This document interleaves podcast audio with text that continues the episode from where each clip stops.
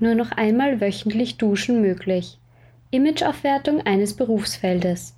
Plaudercafé in La mit einer Pflegeexpertin. Das alles und mehr hören Sie heute in den Pflege News, dem Infopodcast von Pflegenetz.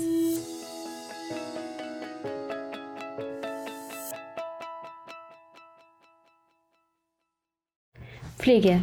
Nur noch einmal wöchentlich Duschen möglich. Seit einem halben Jahr bleiben beim Gesundheits- und Krankenpflegeverein Bludenz zwei Vollzeitstellen unbesetzt, was zu einer Einschränkung der angebotenen Leistungen führt. Dies bedeutet beispielsweise, dass Patientinnen und Patienten nur noch einmal pro Woche duschen können. Die Knappheit an Pflegepersonal in Vorarlberg ist besonders akut. Im Bereich der Hauskrankenpflege sind derzeit landesweit 17 Stellen vakant. In Bludenz sind die beiden unbesetzten Vollzeitstellen seit sechs Monaten ein Problem. Wenn man zudem noch eine Pensionierung, eine Karenz und Krankheitsausfälle hinzufügt, wirkt sich dies zusätzlich auf die verfügbaren Leistungen aus. So spannend kann Pflege sein. Imageaufwertung eines Berufsfeldes. Am 1. Februar steht im Volkshaus Kindberg alles im Zeichen der Pflege. Mürz Zuschlag Leoben. Am 1. Februar wird im Volkshaus Kindberg von 9 bis 18 Uhr der erste Pflegetag der Obersteiermark veranstaltet. Das Ziel ist es, die Bevölkerung über die Bedeutung der Pflegeberufe zu informieren und gleichzeitig qualifizierte Fachkräfte für die zukünftige Gesundheitsversorgung in der Region Bruck-Mürz-Zuschlag zu gewinnen und zu binden. Das Ziel ist es, die Bevölkerung über die Bedeutung der Pflegeberufe zu informieren und gleichzeitig qualifizierte Fachkräfte für die zukünftige Gesundheitsversorgung in der Region Bruck-Mürz-Zuschlag zu gewinnen und zu binden. Für alle über 65 Jahre. Plaudercafé in La mit einer Pflegeexpertin. Ab sofort findet in der Stadtgemeinde La jeden zweiten Donnerstag ein Plaudercafé mit der Community Nurse La Sabine Schmidt statt. Die monatliche Veranstaltung informiert und ermöglicht Diskussionen zu verschiedenen Themen im Bereich Pflege und Gesundheit ab 14 Uhr. Bürgermeisterin Brigitte Riebisch betont die Freude darüber, dass dieses Plaudercafé speziell für ältere Mitbürger und Mitbürgerinnen und deren Angehörige ins Leben gerufen wurde. Sabine Schmidt, die Community Nurse, lädt herzlich ins La Plus Gesundheitszentrum ein und freut sich darauf, wichtige Themen kostenlos zu präsentieren. Beim ersten Treffen stand das Thema gesunder Schlaf, was fördert das Ein- und Durchschlafen im Fokus. Bayern. Pflegefinder soll Online-Suche nach Angeboten erleichtern. Der kürzlich präsentierte Pflegefinder hat zum Ziel, den Zugang zu Pflegeangeboten für die gesamte Bevölkerung im Land zu erleichtern.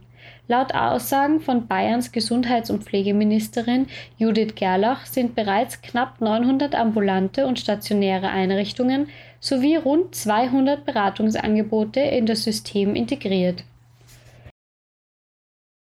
Kreative Zeichen für die Pflege setzen. Glanhofen Barbara Pagitz, eine diplomierte Gesundheits- und Krankenpflegerin, ist mit den Höhen und Tiefen ihres Berufs bestens vertraut. Sie erkennt auch, dass die Wahrnehmung ihres Jobs oft nicht mit der übereinstimmt, die Außenstehende vom Pflegeberuf haben. Aber wie sehen uns die Menschen eigentlich? Die Frage beschäftigt nicht nur mich, sondern ist angesichts der aktuellen Diskussionen rund um die Pflege allgegenwärtig, erklärt Pagitz. Im vergangenen Jahr initiierte sie den ersten Kreativwettbewerb Kunst der Pflege in der Hoffnung, dass Menschen unterschiedlichen Alters ihre Vorstellungen mit Hilfe von Stift, Pinsel und Co. auf Papier kreativ darstellen würden. Premiere für Forensic Nurses. Kompetente Unterstützung für Opfer von Gewalt. In diesem Jahr wurden erstmals in Österreich in Innsbruck Forensic Nurses ausgebildet, also Gesundheitsfachpersonen mit forensischer Schulung. Am Kepler Universitätsklinikum, das eine Vorreiterrolle in Oberösterreich in der Betreuung von Gewaltopfern einnimmt, haben drei Mitarbeiterinnen die spezielle Ausbildung absolviert. DGKP Eva Katharine Viredu, Unfallambulanz, Magistra Monika Kern, Leiterin des Gewaltopferbetreuungsteams sowie Hebamme Andrea Hofer. Umfrage. Zusammenarbeit zwischen pflegenden Angehörigen und professionellen Helfer und Helferinnen.